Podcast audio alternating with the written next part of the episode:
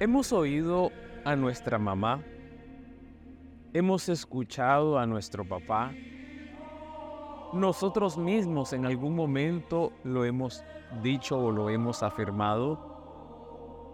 Y muchas veces nos hemos encontrado que somos muchos los que vivimos sometidos a un ritmo duro de trabajo que nos va desgastando a lo largo de los meses.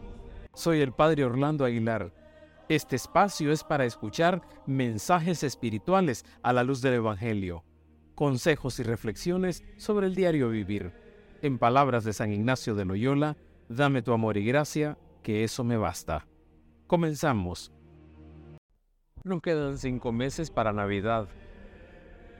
Por eso llega en un momento en el que todos buscamos de una manera u otra un tiempo de descanso que nos ayude a liberarnos de la tensión, el agobio, el desgaste y la fatiga que hemos ido acumulando a lo largo de los días y las semanas. Pero pregunto, ¿qué es descansar? Y me van a decir, estar tirado en una cama o estar frente a la tele o estar conectado a las redes chateando? Pregunto, ¿qué es descansar? No todos sabemos descansar y quizás las personas de hoy necesitan urgentemente iniciarse en el arte del verdadero descanso. Necesitamos antes que nada encontrarnos más profundamente con nosotros mismos y buscar el silencio, la calma y la serenidad que tantas veces nos falta durante el año para escuchar lo mejor que hay dentro de nosotros y a nuestro alrededor. Necesitamos recordar que una vida intensa no es una vida agitada. Queremos tenerlo todo, acapararlo y disfrutarlo todo y nos hacemos rodear de mil cosas superfluas e inútiles que ahogan nuestra libertad y espontaneidad. Necesitamos redescubrir la naturaleza, contemplar la vida que brota de nosotros, detenernos ante las cosas pequeñas y las gentes sencillas y buenas, experimentar que la felicidad tiene poco que ver con la riqueza, los éxitos y el placer fácil necesitamos recordar que el sentido último de la vida no se agota en el esfuerzo, el trabajo y la lucha. Por el contrario, se nos revela con más claridad en la fiesta el gozo compartido, la amistad y la convivencia fraterna. Pero necesitamos además enraizar nuestra vida en ese Dios, amigo de la vida, fuente de verdadero y definitivo descanso. Y otra pregunta, ¿puede descansar el corazón del ser humano sin encontrarse con Dios? Escuchemos con fe las palabras de Jesús en el Evangelio de hoy. Vengan a mí todos los que están fatigados y agobiados, y yo los haré descansar. En la vida de Jesús, la acción de gracias y la alabanza ocupan un lugar central. El de hoy es significativo, el amor de Dios está en el origen de todo y en la raíz de todo. La acción de gracias nos ayuda a reconocer nuestros dones, a reconocer el gran don de la vida. Nadie se da la vida a sí mismo. La vida es el gran regalo de Dios nunca suficientemente valorado. No la hemos decidido nosotros, aunque nos parece muy normal existir. Nuestra vida es un acontecimiento que podía no haber sucedido. Es Dios mismo el que nos ha llamado a vivir. La acción de gracias es muy importante porque nos sitúa en la realidad. Todo lo recibimos el aire, la luz, el campo.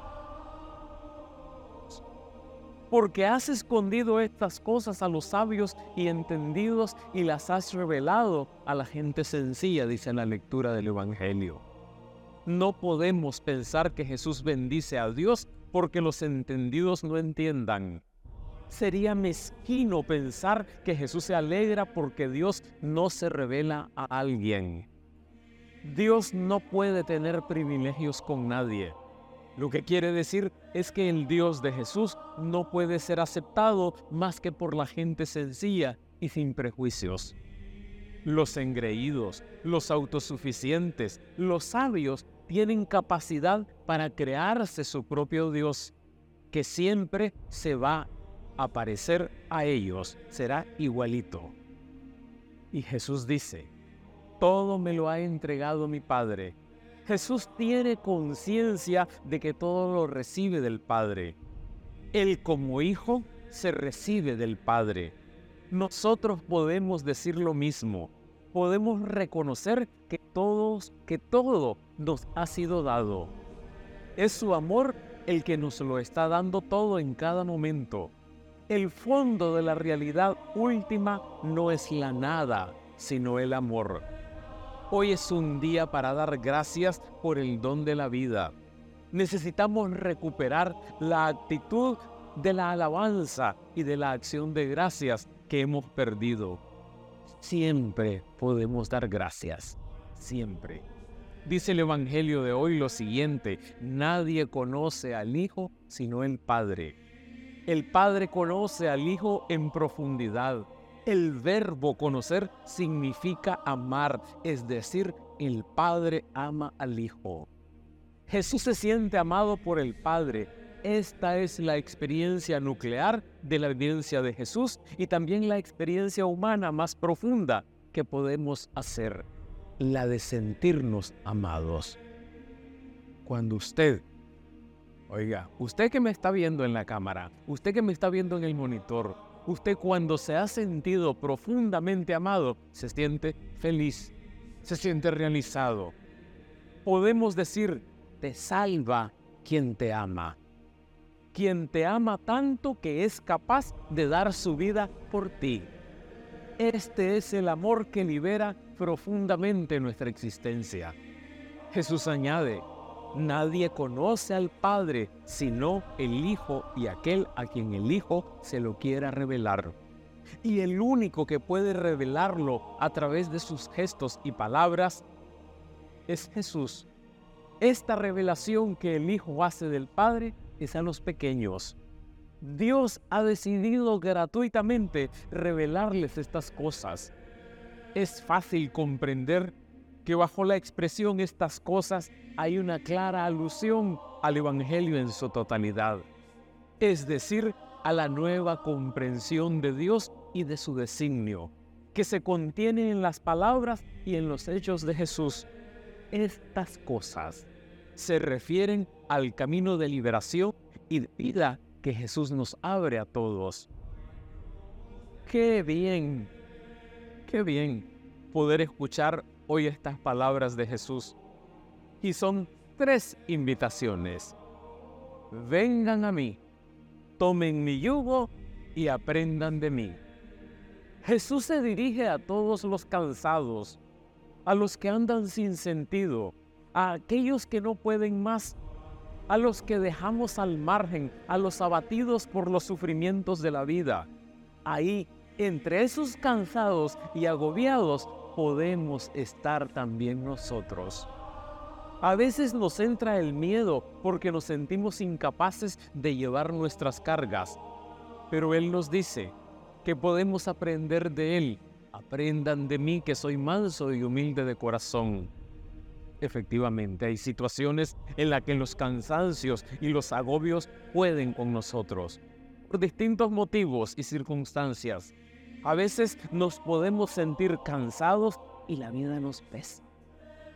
Las limitaciones personales, la enfermedad, nuestras frustraciones, los desencantos vividos, la situación de injusticia en el mundo y las dificultades de la misma iglesia. Todas estas cosas pueden herirnos y dejarnos una sensación de pesimismo, de cansancio y de desesperanza. Pero Jesús nos dice, vengan a mí todos, todos, nadie está excluido de su amor. Sí, este amor no excluye a nadie y libera a todos. Este amor ilumina la oscuridad de nuestra vida y llena los vacíos de nuestro corazón. Jesús es el verdadero consuelo más allá de toda palabrería. Jesús es el verdadero consuelo más allá de toda paja. Jesús es el verdadero consuelo más allá de cualquier chagüite. ¿Dónde encontrar descanso y sosiego en una sociedad marcada por las prisas, la competencia y la ansiedad?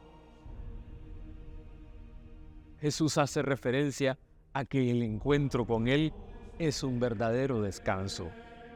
Entre los fariseos del tiempo de Jesús se hablaba de tomar el yugo, y era el yugo de la ley.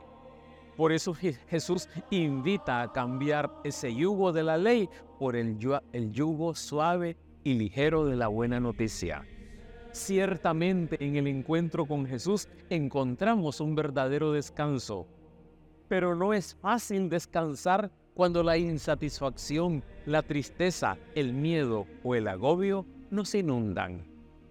Por eso nos cuesta mucho quedarnos en silencio frente al sagrario. Por eso nos cuesta mucho cuando estamos en misa guardar silencio y comenzamos a murmurar con el vecino que está a la par sentado en la banca. Podemos vivir agitados, dispersos en las mil cosas y problemas que la vida conlleva y que nosotros nos creamos pero necesitamos volver a ese lugar de descanso y sosiego que es su presencia en lo más profundo de nosotros mismos y vivir en la confianza y en el abandono a Él. Hay personas que les da miedo entrar en su interioridad. Hoy podemos decirle al Señor, gracias por el gran regalo de la vida. Gracias por tu presencia en mi existencia. Señor Jesús, eres nuestro descanso. Solo en ti, solo en vos puede descansar mi corazón. Y este corazón inquieto. Tú vienes a llenar de alegría nuestra vida. No hay mayor gozo que encontrarte a ti, Señor de la vida. Y danos, por supuesto, tu amor y gracia, que con eso nos basta.